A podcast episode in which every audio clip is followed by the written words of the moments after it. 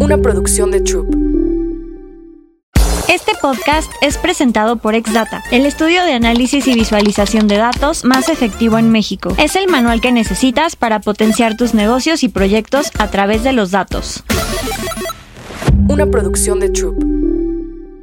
Si quieres convertirte en analista o científico de datos, Exdata, en alianza con Lewagon México, Bootcamp número uno de programación a nivel global, te ofrecen un descuento especial para poder especializarte en estos temas. Solo tienes que entrar a info.lewagon.com diagonal datashot y enviar tu solicitud. Podrás recibir hasta 10.500 pesos mexicanos de descuento. Oliver es un consultor con más de 24 años de experiencia en la industria de tecnología de la información.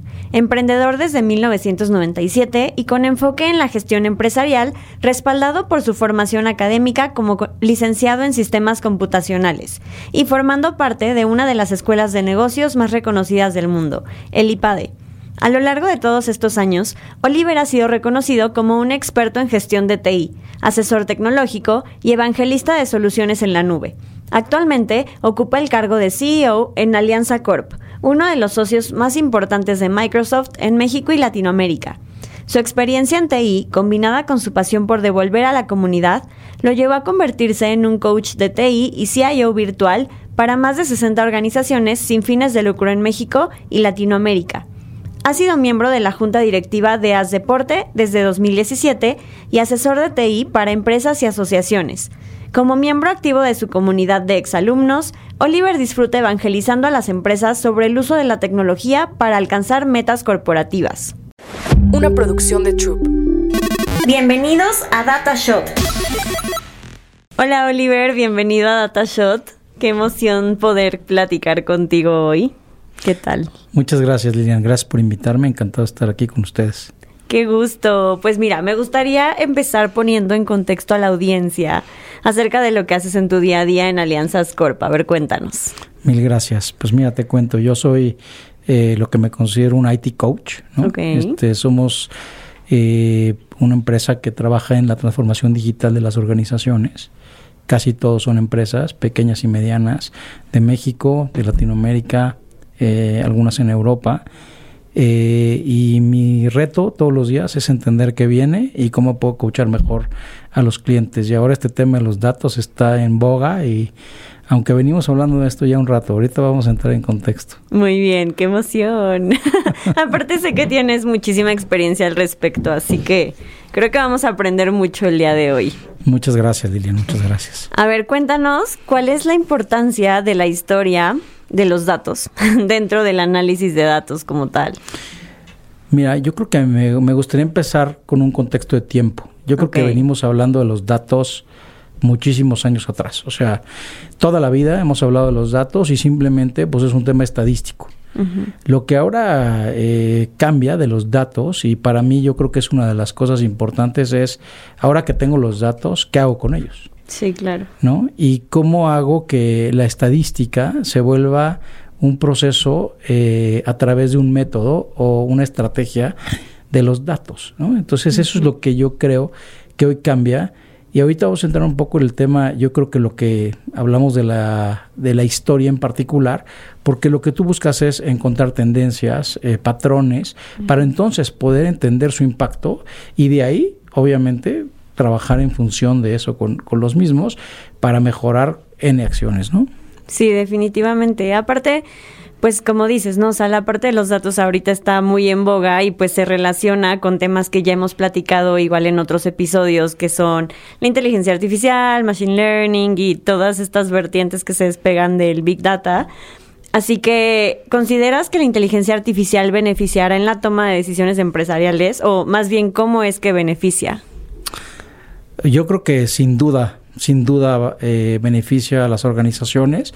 Aquellas organizaciones, y aquí me gustaría hablar un poquito de, hablando de la historia, la pregunta anterior, eh, me gustaría entender que hoy tenemos que validar los datos porque eh, el gran reto es qué datos voy a utilizar y cuál es mi objetivo.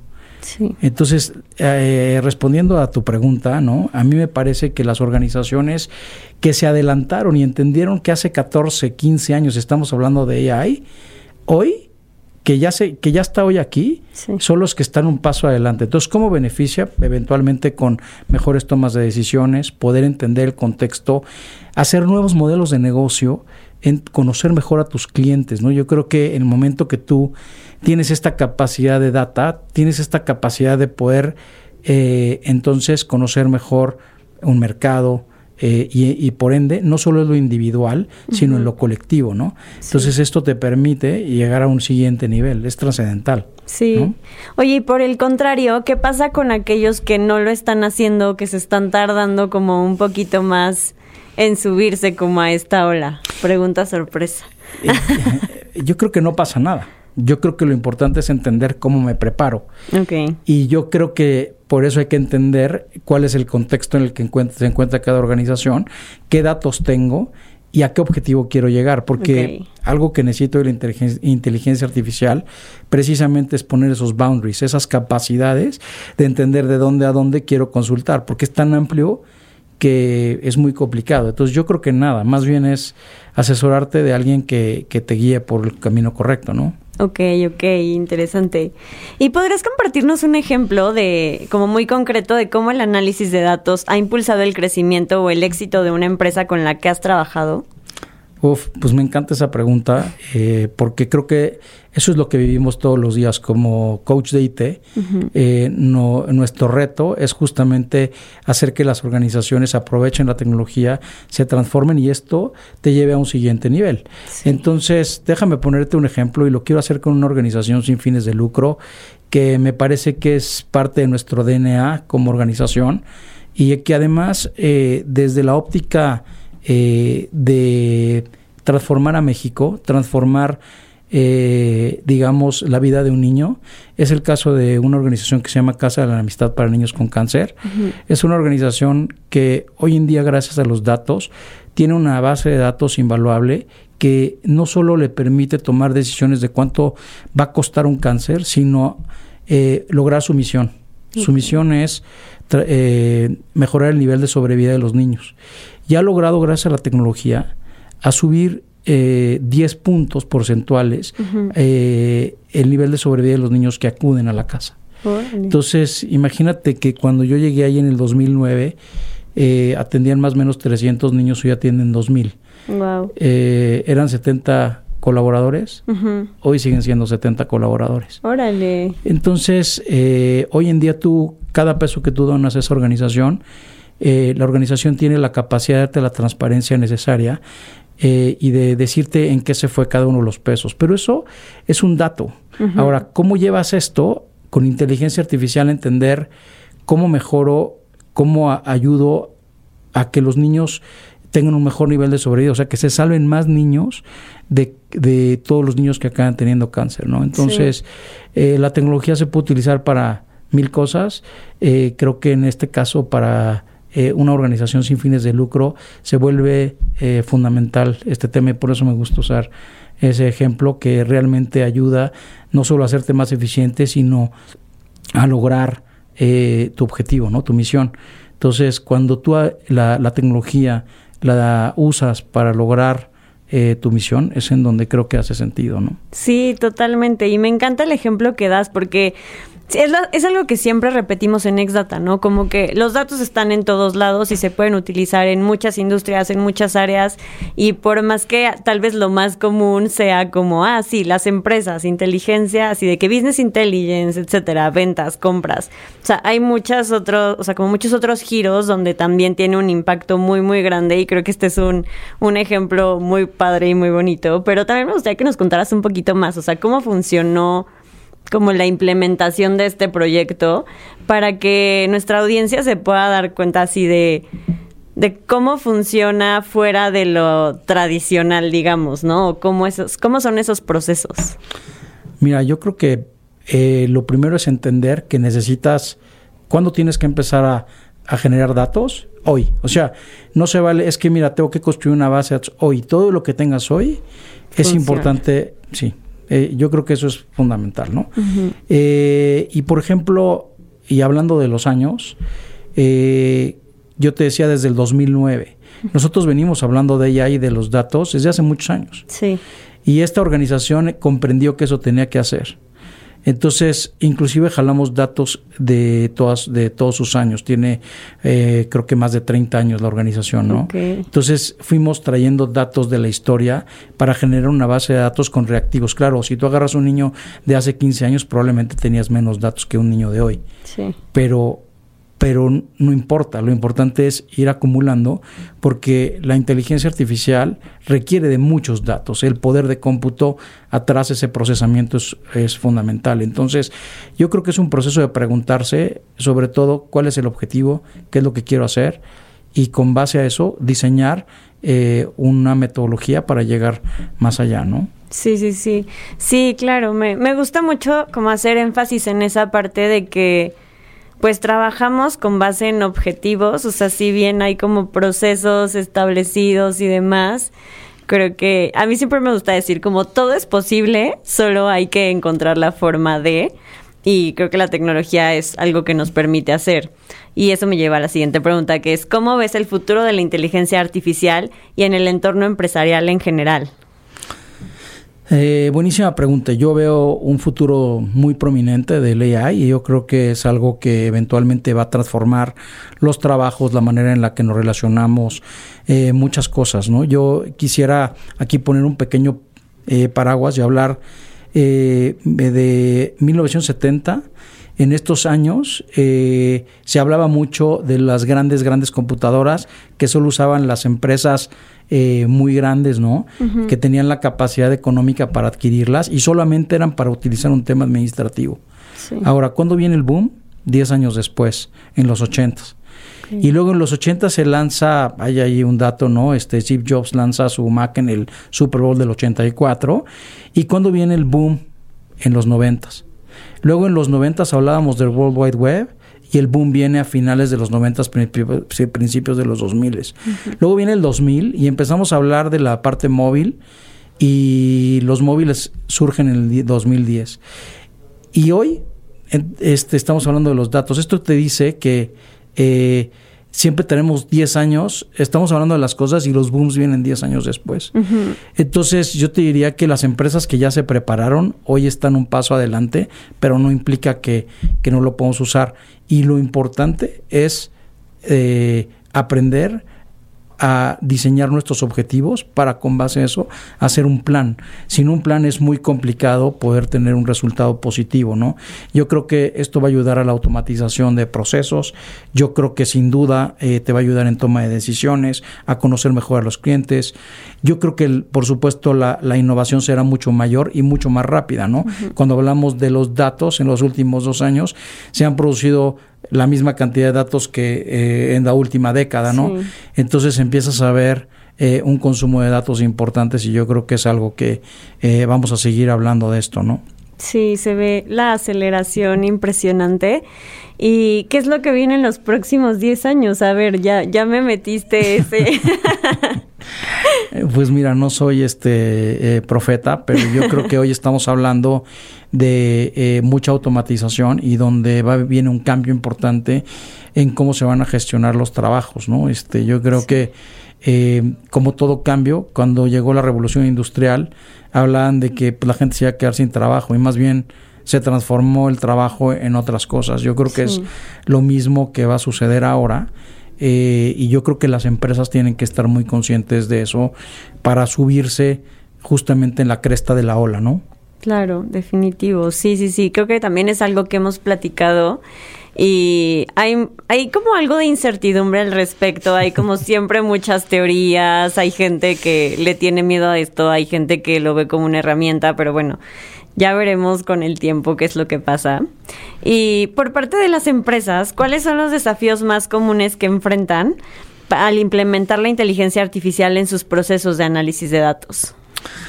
Y mira, yo te diría que son cuatro cosas. Me gustaría hablar eh, de la ética y la privacidad de los datos. Yo creo que es algo en lo que hoy cualquiera se está preguntando qué es lo que está pasando en este sentido y qué es lo que va a pasar cuando yo le subo un dato a un robot que aparte yo no entiendo, a una AI que atrás está haciendo eh, redes neuronales que está conectando, ¿no? Yo creo que el segundo punto es la escasez de talento. Yo creo que hay poca gente que hoy conoce y sabe realmente el potencial y el poder que esto tiene, ¿no? Y es, es muy natural, eh, yo creo, ¿no?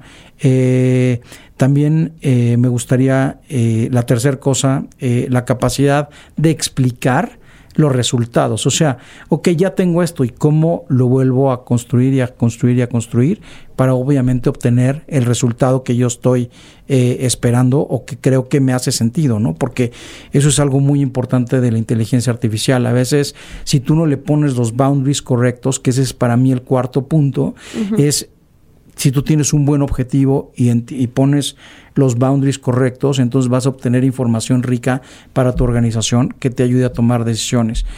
Eh, que ese es el gran reto, ¿no? Le puedes preguntar algo a AI y te, o a este, eh, al chat que quieras ChatGPT o lo que tú quieras, y cuando tú le haces una pregunta, si es demasiado general, te va a contestar cosas que a lo mejor no hacen sentido. Entonces, entre más acotado lo hagas, o sea, por ejemplo, si le pones un contexto de tiempo, si le pides un perfil de una posición de, de IT, le tendrías que decir en qué mercado, eh, para qué cosas, para qué tamaño de industria, especializado para tal rol, o sea, etcétera, ¿no? Entre más lo acotes, obviamente la, su construcción va a ser mucho más asertiva, ¿no? Sí, de acuerdo.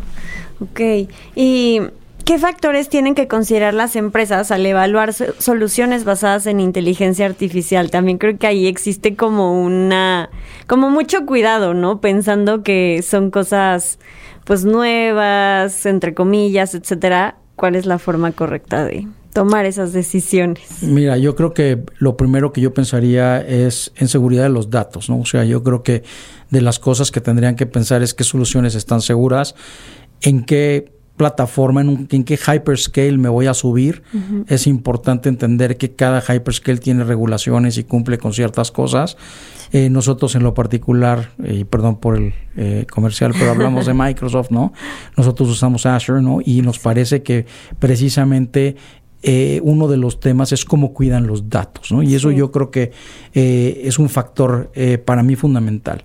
El segundo tiene que ver con integración, cómo integro esta parte de soluciones contra lo que yo ya tengo y cómo lo hago crecer y no tengo que decir tiro toda la basura, sino más bien es cómo construyo sobre lo que ya tengo. Sí. y para mí el tercer factor es costo nadie se ha todavía sentado a preguntar lo que esto te va a costar en poder de cómputo, eh, eh, cuáles son los procesamientos, etcétera, que vas a tener que hacer para poder empezar a manejar tu data contigo. Recuerda que si tú subes algo a ChatGPT, es público. Entonces, si tú quieres empezar a tener algo de tu lado, necesitas conectarlo con algo donde procesas ya de un lado propio y no necesariamente eh, en un ambiente 100% abierto, ¿no? Ok. Oye, y ahí, no sé si tú nos puedas contar más al respecto, pero justo hablando de Microsoft, sé que tienen una solución que se llama Copilot y que más o menos funciona de esa forma, ¿no? Sí, justo eh, Copilot y aparte Microsoft lo tiene como muy secreto, bueno, ya, ya, ya empieza a hablar de ello, ¿no? Ya, eh, pero eventualmente es esta integración con Microsoft 365, ¿no? Con todas estas, con los tres eh, déjame hablar de esto, con los tres ecosistemas de Microsoft. Azure como la estructura que hace el procesamiento, la parte de Business Applications, que es en donde está Dynamics y todas estas plataformas que eventualmente eh, traen Copilot enfocado al negocio.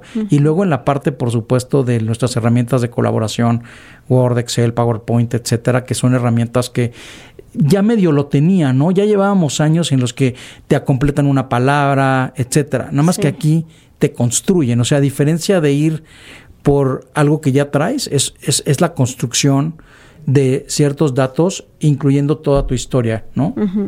Sí, está padrísimo. Yo cuando vi el, el como trailer en YouTube, no sé cómo llamarle, pero la verdad quedé impresionada y dije, como el día que yo pueda utilizar esto, o sea, va a estar brutal porque sí es una herramienta que justo te ayuda a construir pues a un nivel que creo que no conocemos en este momento, ¿no? Entonces eso me impresiona mucho como el alcance que tiene la inteligencia artificial y demás. Eh, pero bueno, por otro lado, ¿cómo es que deben prepararse las empresas para trabajar de la mano con la inteligencia artificial? Yo creo que ese es una, un gran reto y yo creo que eh, a mí me gustaría hablar de fomentar la colaboración. O sea, yo creo que es muy importante que los equipos internos entiendan que el AI nace también de tener un objetivo común para ver cuáles son los datos que le hace sentido a toda una organización.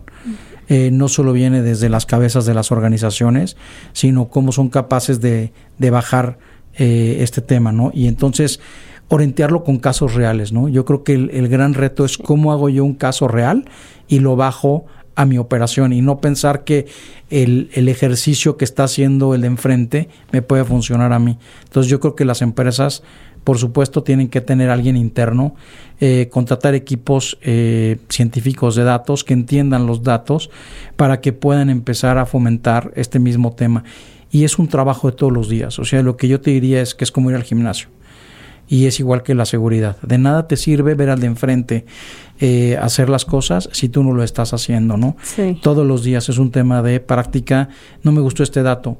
Y yo, yo lo que te diría es equivóquense rápido. O sea, si yo eje ejecuto, no me gusta, lo vuelvo a cambiar, lo vuelvo a cambiar, lo vuelvo a cambiar. Uh -huh. Y ese es el gran reto que yo creo que las empresas siempre quieren hacer todo perfecto. No, hazlo, pruébalo, hazlo, pruébalo. Y aquí entra un tema de la veracidad de los datos. Es qué datos voy a utilizar, porque pues ahora ya estamos viendo mucho. Eh, yo creo que hoy los reporteros tienen un reto enorme de hablar de algo que no tienen realmente la certeza, porque el AI también pues te suplanta identidades, te eh, suplanta documentos. Entonces yo creo que es un reto eh, donde se tienen que empezar a preparar las organizaciones de manera importante. Ok, y tomando esto en cuenta, ¿qué tipo de capacitaciones o buenas prácticas eh, de uso de inteligencia artificial le recomendarías a las empresas? Bueno, primero entenderla, entender qué es lo que, qué, cómo funciona, ¿no? Porque yo creo que los fundamentals es, es muy importante. Sí. Y voy a utilizar un pequeño ejemplo que no sé, este, espero que no te rías, pero tiene, tiene, que ver con, con este juego que todos conocemos que es Mario Bros. Ok. Imagínate que tú pones a jugar a AI uh -huh. con Mario Bros. ¿Qué le dirías? O sea, yo la pregunta que, que le haría a cualquier empresario es, ¿qué, qué le preguntarías? O sea, ¿qué, ¿qué le dirías a Mario Bros? Bueno. I don't know. ¿no? Le tendrías que decir, no te mueras. Ah. O sea, tendrías que poner un objetivo. Ajá, de que termine este nivel, rescata a la princesa. Dura más tiempo. Tienes sí. que rescatar a la princesa. Este. Eh, las las este tortuguitas son malas, ¿no? Eso es lo que tienes que decir. Y, y si tú empezaras a jugar, ¿qué haría ahí? La, sale y primero se encuentra una tortuga y lo mata. Sí. Entonces dice, ah, ya aprendí. La segunda la brinca y luego cae en el hoyo. Esto ya te acuerdas que tenía unos hoyos. Sí, cae sí, en sí. el hoyo, ¿no? Y entonces ahí empiezas a ver este proceso donde el AI va aprendiendo. Y ese es, ese es el mejor ejemplo. Entonces, ¿yo qué haría? Que la gente se capacite en los basics, que entienda cómo funciona y a partir de ahí empezar a construir capabilities con los equipos. Ya lo comenté hace ratito, uh -huh. mucha colaboración. Me parece que es fundamental eh, el proceso eh, de capacitación de los equipos, entender cuáles son sus fuentes de datos. O sea, ¿qué tengo hoy y por qué quiero ir? Sí. Porque algo que es bien importante es entender qué datos son los que me hacen sentido. A lo mejor no los tengo, quién los tiene, cómo los puedo convertir en una fuente de datos y qué hago con los datos o las fuentes que hoy tengo. Porque muchas veces tengo cuatro o cinco sistemas, tengo un CRM, un RP, tengo eh, una app que yo desarrollé, pero ¿qué datos de aquí puedo yo conectar y generar inteligencia artificial alrededor de esto? No es un tema estadístico, es un tema de construcción sí. de, de data, ¿no? Sí, ok, ok.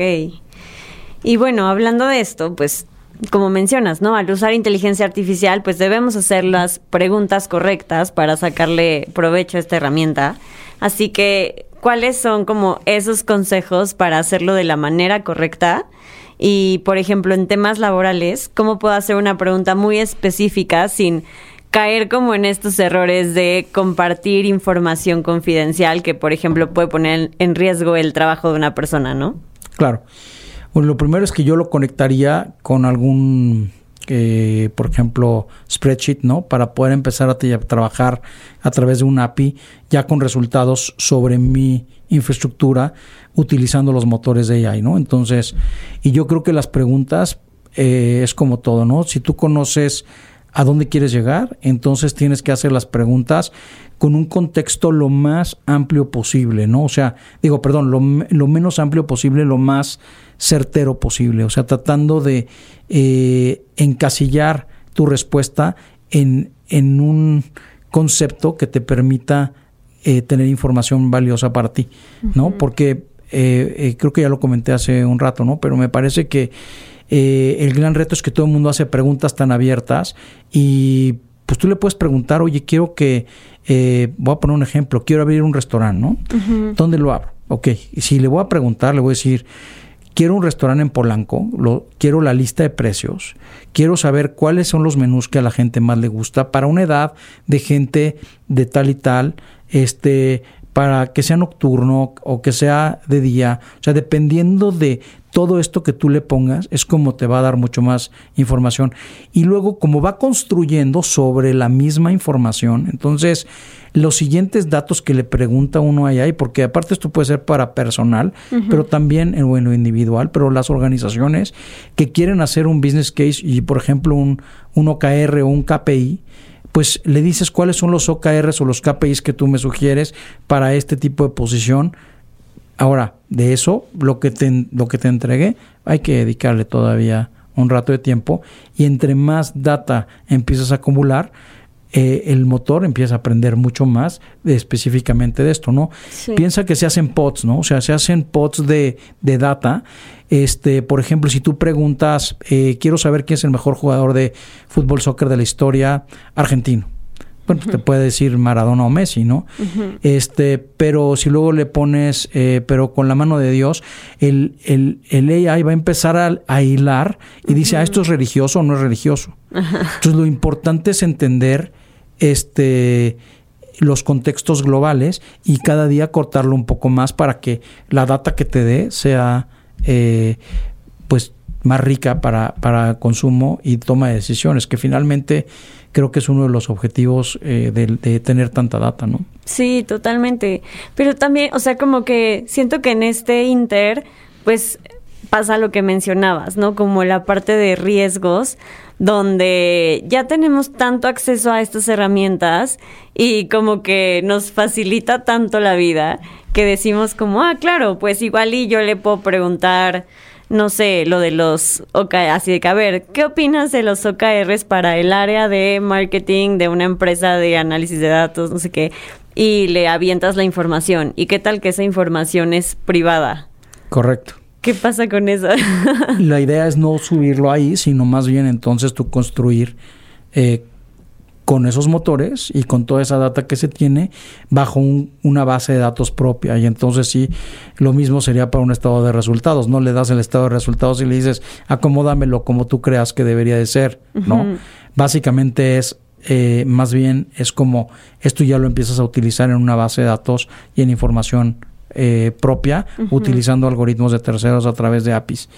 no, no directamente en lo que hoy ya conocemos, ¿no? Sí. O sea, en las apps, en la el app de OpenAI, etcétera, etcétera, porque ahí todo lo que subas es público. Supongo que ya conoces algunas historias eh, de terror donde han subido código fuente eh, y ese código fuente se vuelve 100% público, ¿no? Sí, wow, así que cuidado con lo que suben a ese tipo de herramientas. Pero bueno, a ver, ¿cómo se puede garantizar la ética de confidencialidad y privacidad de los datos en el uso de soluciones con inteligencia artificial? Justo hace unas semanas, unos días, teníamos el evento de lanzamiento de, de DataShot y platicábamos mucho acerca de estos temas, ¿no? Como de ética y privacidad de los datos y así. Entonces, ¿Tú qué recomendaciones nos das al respecto? Bueno, de entrada creo que se tiene que regular, ¿no? Yo creo que es algo que ya se está hablando en el mundo, esta capacidad eh, donde las, los mismos fabricantes, los hyperscales, eh, Google, Microsoft, OpenAI, etcétera, necesitan tener una regulación correcta alrededor de estos temas. Eh, segundo, yo creo que es un tema que se ha venido hablando desde hace mucho tiempo, el tema ético. Y yo estuve en una conferencia eh, hace muchos años ya, hace como cuatro años, en el que Microsoft mismo hablaba de qué pasa si tú tienes un coche que tiene AI, viene en la calle y, y va a atropellar a una persona o a un perro. ¿qué tendría que hacer? O sea, ahí viene de inclusive el proceso de la ética, Sí. ¿no? Este, y el mismo AI va a tomar una decisión con base a lo que nosotros como seres humanos le habíamos dicho antes. Entonces también está mucho en lo ético que haga cada una de las personas alrededor del tema. Lo que hoy está pasando, explosiones que no existen, que, te, que son muy reales, personas diciendo cosas que no son esas personas. ¿Por qué? Porque un robot de AI es capaz de falsificar tu voz, Sí. tu, este, eh, tu manera de hablar, etcétera, ¿no? Entonces, lo delicado es eso. Entonces, yo te diría que las empresas tienen que eh, entrar en este, en este momento en lo que yo llamo eh, el cuadrante eh, de la madurez tecnológica, que habla de dos ejes. Un primer eje es la inversión tecnológica, que es tu eje horizontal, y tu eje vertical es el eje de la cultura. Tienes que hablar de la cultura dentro de las organizaciones, de los datos, ¿no? Este, eh, ahí tenemos diferentes tipos de organizaciones en- dentro de estos cuadrantes. Nosotros los denominamos tecnoconservadoras, tecnotímidas, tecnoin, tecnoavanzadas, y son organizaciones que en- no solo es la inversión, sino es una cultura hacia todos los colaboradores en cómo utilizarlo, que no suban el estado de resultados al ChatGPT por querer dar una buena impresión, eh, pero lo que pasa atrás, como son redes neuronales, lo que nosotros le vamos enseñando es lo que se va construyendo. Entonces, por eso creo que la ética también nace de mucho del consumo y qué es lo que hacemos los seres humanos alrededor de eh, la ingesta de data eh, dentro de, todos los, los motores, ¿no?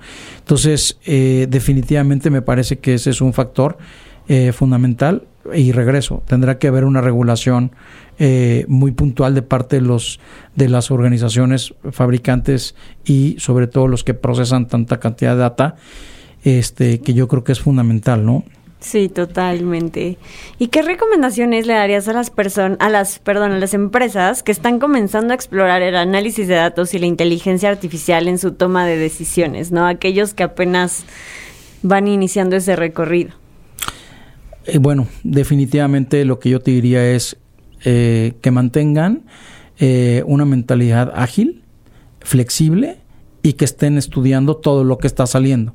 Entonces, de- arrancando con este eh, precepto, entonces yo ya arranco con esta visión de lo tengo que hacer de manera rápida, tengo que entrar en este dato, en este mundo y no me puedo quedar este a medias, ¿no? Eh, lo que te decía hace rato, fom- fomentar la cultura de los datos, o sea, eh, ¿por qué es importante el dato? No le pongas basura a la plataforma, este, entre más eh, data real le pongas, va a ser mejor, eh, etcétera, ¿no? Eh, conectarse con diferentes herramientas para obtener data en tiempo real. Eh, lo vemos todos los días con relojes, con sensores, con miles de cosas. Todo es un dato hoy. Un foco es un dato. Todo tiene un dato y a todo le puedes sacar provecho. Y lo importante es tener esta visibilidad de ser flexible, de poderme conectar también a, a múltiples fuentes, ¿no? Sí, y aquí también haría énfasis en lo que mencionabas hace ratito de equivocarse rápido y como no tener miedo a, a probar, ¿no? Creo que sí, es importante esa parte. ¿Y cómo ves el papel de la inteligencia artificial en la transformación digital de las empresas y los beneficios clave que puede ofrecer? O sea, si es bueno o malo hablar sobre la seguridad y la responsabilidad humana, por ejemplo. Sí, por supuesto. Por supuesto hay que hablar de la eh, responsabilidad humana. Hay- el proceso de transformación toca eh, un proceso que se llama change, ¿no? O sea, change management, porque tiene que cambiar muchas cosas. La transformación no solo es digital, no solo es eh, compro un sistema y ya estoy digitalizado. Sí, Es cómo empiezo a integrar. Tomo decisiones alrededor de la tecnología. Soy capaz de generar todo mi proceso, un flujo, eh, no todo, pero una gran parte del proceso a través de tecnologías que me hagan más eficientes y que, por supuesto, todo el tiempo estén midiendo lo que para mí es importante. Eh, yo creo que las empresas tienen siempre una visión y a, dónde quieren llegar y lo importante es entender esa visión. Y la transformación digital obedece a hacerla estratégica para llegar allá. Entonces, eh, yo te diría que el AI eh, va a jugar un papel fundamental. ¿Por qué? Vas a hacer nuevos modelos de negocio. Puedes hacer conocer mejor a tu cliente, eh, acercarte mejor al cliente, hacer productos muy específicos. Te pongo un ejemplo, tú vas hoy a una tienda y te piden tu, tu móvil o tu, o tu correo. Hoy mandan un blast de email, bueno, no todos, pero la mayoría mandan un blast de email igual. Acá, con inteligencia artificial y conociendo tu perfil, te puedo mandar publicidad exactamente cuando llegas al lugar, cuando estás en una zona, eh, específicamente, porque tengo aparte muchísimos datos, ¿no? Este, creo que en un podcast previo hablaron de Big Data y creo que cuando tú hablas de estas masas enormes de datos, este, lo interesante es cómo podemos lograr esto, ¿no? Y yo, y yo creo que eso es fundamental. La otra cosa de la que no hemos hablado, pero que me parece fundamental, es la parte de los chips y eso a lo mejor lo hablamos en otro día, pero créeme que la parte del chip, que es la parte del hardware y la explosión de los datos, es fundamental también en este proceso ético y cómo aprovechar la parte del AI dentro de las organizaciones, ¿no? Ya, qué interesante. Siempre les digo como, ay, me, siempre me dejan con ganas de la segunda parte de, de estos temas. Creo que es, o sea, eh, esto avanza tan rápido que no terminamos de aprender día con día, entonces eso la verdad me fascina. Y bueno, ahora voy a pasar a la parte de preguntas concretas, que son nuestras preguntas que le hacemos a todos nuestros invitados. Y la primera es que si pudieras crear un producto con inteligencia artificial que solucionara algo en tu vida, ¿cuál inventarías? Eh, me encanta la pregunta, yo te diría eh, algo para wellness, para estar mejor conectado eh, con mi cuerpo, con el cuerpo eh, de cada una de las personas.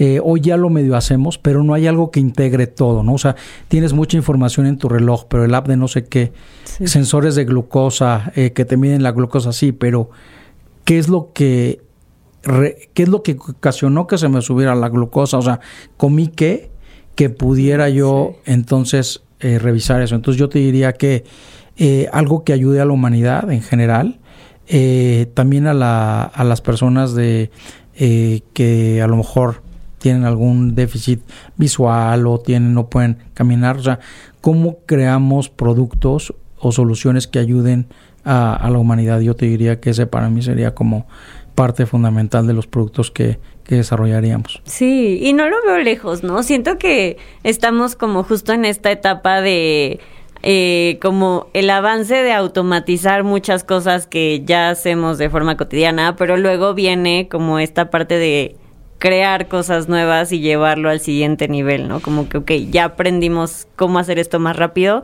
ahora vamos a dar el siguiente paso, así que... Sí, sí, sí. Espero verlo pronto.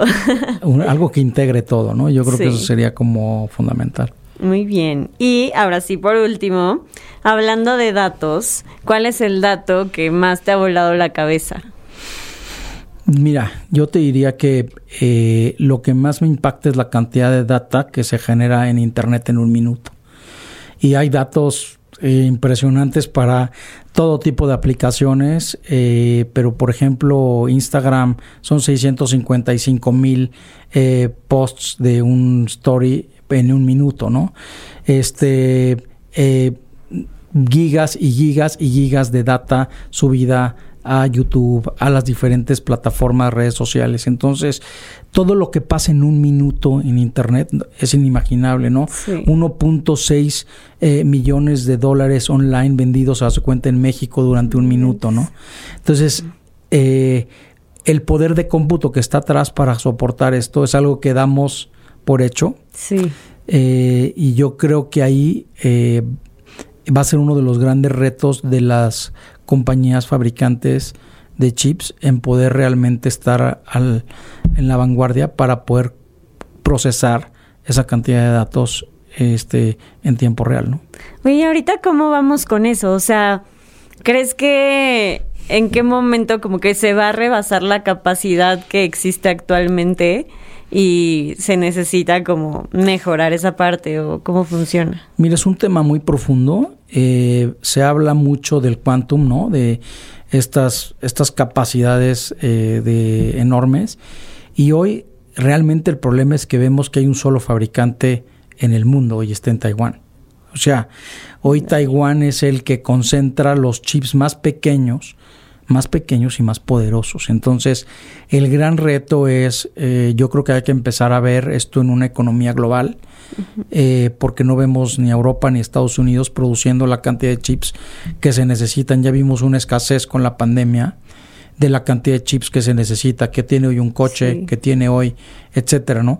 Entonces yo creo que ese yo creo que es un gran, gran reto, es una gran oportunidad y eh, yo creo que eh, si tú me preguntas, para mí este sería un factor que los gobiernos tendrían que estar preocupados y tendrían que empezar a fabricar esto, porque entre más data, eh, más inteligencia artificial, vamos a necesitar cada vez más poder de cómputo, ¿no? Sí, más capacidad. Muy bien, pues Oliver, muchísimas gracias por todo el aprendizaje de hoy, por compartir con nosotros tu experiencia y por todos esos ejemplos como tan enriquecedores. Y gracias por estar en un episodio más de DataShot.